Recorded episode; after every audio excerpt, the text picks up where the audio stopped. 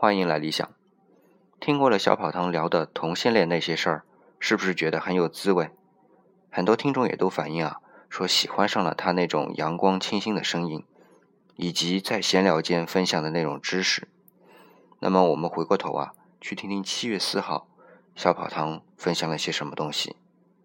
更多思想陪读，请关注 FM 幺五八六二三七。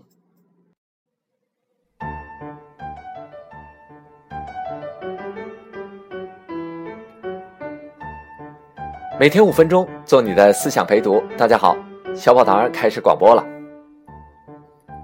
今天是七月四号，美国独立日。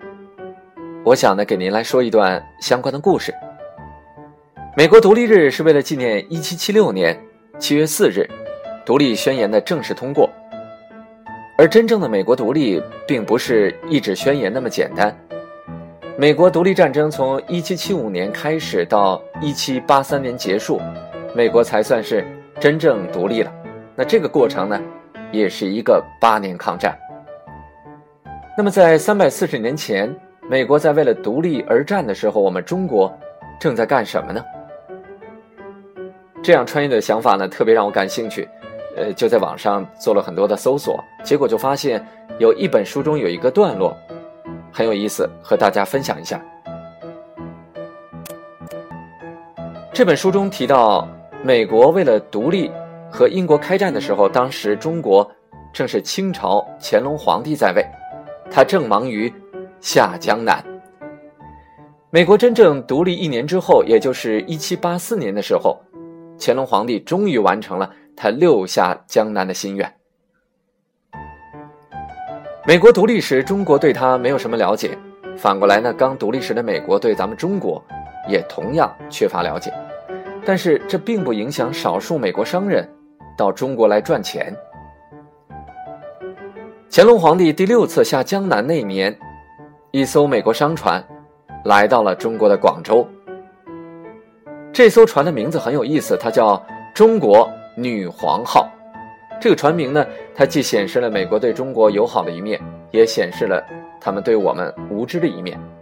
美国当时主要面对的是强大的英国。啊，由于英国有女王，所以他们也想，这么强大的中国也应该有女皇，所以这个“中国女皇号”含有向中国女皇致敬的意思。他们刚到广州的时候，以为英国老大在世界上很吃得开，便试图去沾英国的光，向广州的中国商人去说自己是英国人。虽然英国和美国当时有仇，但是为了赚钱，这些美国人并不记仇。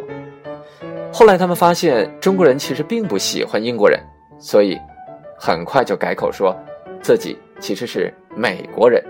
那么这大概是中国人第一次知道美国这个国家。对中国了解不多，那用什么东西和中国交换，也是令人头疼的事情。中国女皇号的船主以前当过水手，在世界很多地方跑过，所以他找了两样东西，认为中国人可能会喜欢，一个是美洲人参，第二个呢是海獭皮。中国人确实挺喜欢的，据说在美国六美分收购的一张海獭皮，当时在中国可以卖到一百美元。大家可以想想，这中间到底翻了多少倍？而中国女皇号呢，则是将中国的茶叶、丝绸、瓷器等等运回美国，也赚了不少钱。应该说，尽管当时中美两国之间相互并不了解，但双方的合作还是比较愉快的，至少没有敌意。而且双方都发现对方可以让自己赚钱。在此后的几十年里，广州的中国商行评价所有的外国商人时都说，美国人是最恭顺的。而且八年之后，中国的对外贸易清单上，和美国的贸易量迅速上升到了第二位，仅次于英国。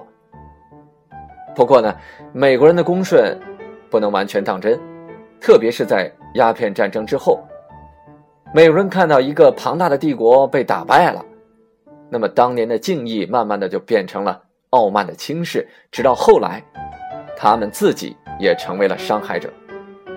这个转变多少也可以看出美国的势力和狡猾的本性。